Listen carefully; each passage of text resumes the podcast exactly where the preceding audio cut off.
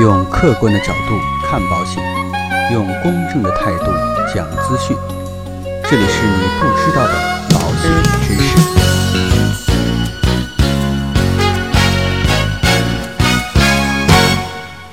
好，各位亲爱的朋友们，昨天呢，跟大家聊了一期有关于投保之后的一些事情，因为篇幅原因啊，还没有跟大家讲完。那今天呢，我们就跟大家一起就着这样的一个话题继续聊一聊。今天主要跟大家讲几点：第一，代理人离职，我的保单该怎么办？第二，理赔还会触发哪些调查程序？第三，保单如果丢失了，该如何处理？第四，保单复效、解除如何办理？我们首先来看第一个问题：卖给我保险的代理人离职了，在我们选择投保哪家保险公司、买哪种产品的时候，保险代理人在中间起着很重要的推动因素，其专业度也是决定大家最终投保去向的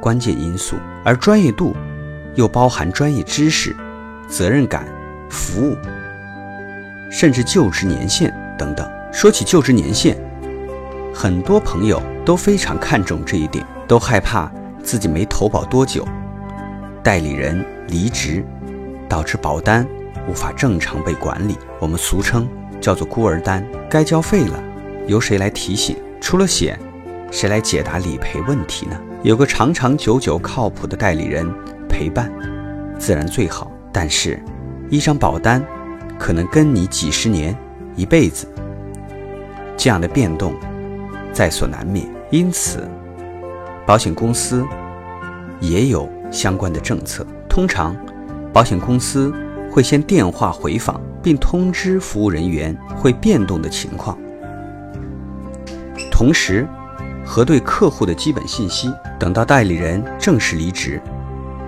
保险公司会从专门设立的服务部门当中安排专职的服务人员进行客户对接，提供后续的服务。各家保险公司其实都已形成一套比较完善的孤儿单管理流程，所以啊，也不用太担心。但是啊，我还是希望大家能够坚持一个原则：主动关注自己的保单。因为啊，投保是自己的事，要对自己的事上心，肯定比甩手不管，只依靠保险代理人，更保证你自身的利益。第二，理赔调查程序，通常呢，我们认识的理赔其实也就是提交申请书，保险公司审核回复，理赔或者是拒赔。但保险公司也可能在你提交理赔申请书后，启动理赔调查程序。那什么时候会触发理赔调查呢？举个例子，有位朋友刚刚过完等待期，就进行了身体检查，短短的七天内就确诊得了癌症。保险公司有理由怀疑其可能存在骗保的行为，而实际生活中确实存在很多骗保的案例。保险公司也是为了防止这样事情的发生，以保护诚信客户的利益。而专门设立了这样一个部门，来核查出险案件的真实性。触发理赔调查有什么影响呢？有的朋友可能看到调查就慌了，会不会拒赔呀？按理来说，只要你不是骗保，就没什么影响，坦然接受调查就可以了。保险公司最常见的三个调查方式，第一个，查询社保就诊记录。第二个，查询医院就诊记录；第三个，查询同业理赔记录。对于保单丢失这种情况，可能有很多人觉得不会把保单好好的收着，有的人呢，只是随便一放，回头就找不到了。如果丢了该怎么办呢？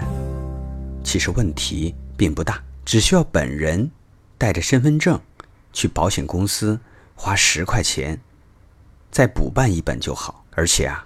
现在线上投保越来越方便，很多的公司不仅仅给客户纸质版保单，同时呢，也会提供电子版保单，甚至有些公司只提供电子保单。电子保单呢，与纸质保单具有同等的法律效力。我们再来看一看保单的复效。其实我们前面已经提到了，没钱续费，除了宽限期，接着还有终止期，可以去缓冲资金。而终止期的两年内，保单是暂时有效的。如果想继续缴费维持保障，就需要进行保单复效的操作。复效呢，需要满足以下几个条件：第一个，合同终止后两年内；第二个，投保人提交复效申请与对应保险公司协商达成一致；第三个，投保人补交复效时缴纳的全部保费及利息、借款本息和其他未归还款项及利息。我们再来聊一聊。保单解除及退费由自己投保，自然呢也有解除保险的权限。在衡量清楚保单解除利弊后，仍决定退保的伙伴，通常需要填写退保申请书，再连同保险合同和本人的有效身份证一同提交给保险公司，就可以办理。由于期内退保，保险公司。退还全部保费，当然这里要扣除十块钱的合同工本费。由于期后退保，保险公司啊通常只退还合同的现金价值。好了，各位朋友，那今天呢就跟大家聊到这里。如果大家还有什么有关于保险方面的疑问，都可以在下方的留言区留言告诉我。如果说您喜欢我们的节目，请点击。订阅按钮来进行订阅，让我们下期再见。